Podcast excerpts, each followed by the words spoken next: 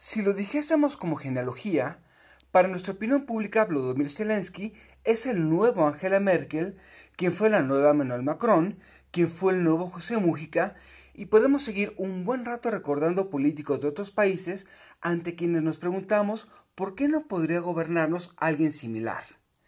Esperar eso no solo es una cursilería, sino que también abdicamos a nuestra condición de ciudadanía y la responsabilidad que conlleva. Realpolitik 101. Comentario político rápido, fresco y de coyuntura con Fernando Duorak.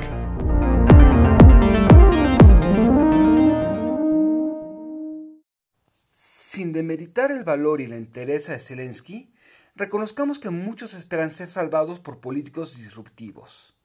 Además, décadas de discurso oficial nos hicieron esperar a un líder desinteresado que nos saque del laberinto de la soledad en vez de construir ciudadanía, empoderarse y exigir cuentas. Esa trampa es alimentada por la creencia cursi en personas excepcionales para cargos de liderazgo.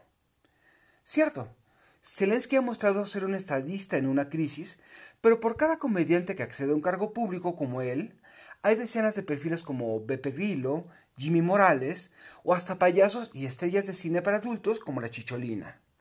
Es decir, rara vez es una buena apuesta elegir personajes disruptivos por hartazgo hacia los políticos tradicionales.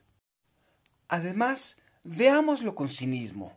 Es fácil simular virtud, sabiduría y austeridad, especialmente cuando las masas se me ven por la fe en lugar de la duda.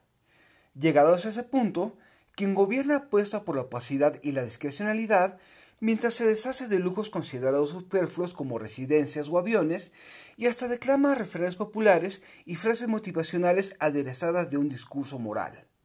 Lo anterior termina con la condición de la ciudadanía, convirtiéndonos en súbditos. ¿Quieren estadistas? Solo se aprecian en momentos de crisis o cuando sus decisiones arrojan resultados, y eso ocurre generalmente cuando ya están muertos van dos consejos para evitar caer en cursilerías. Primero, nuestros gobernantes son tan humanos como nosotros. Compartimos la misma fibra moral. Haríamos lo mismo que ellos, con los controles y reglas que les rigen. Segundo, nunca dejemos de cuestionar todo acto o decisión de nuestros personajes públicos. La política es para dudar, para creer está en las religiones. Recordemos que el presidente se autoproclamaba estadista durante la campaña y ya ven cómo andamos. Soy Fernando Duarac y esto es Realpolitik 101. Hasta la próxima.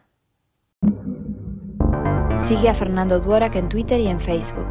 Visita fernandoduarac.com para más información y análisis político.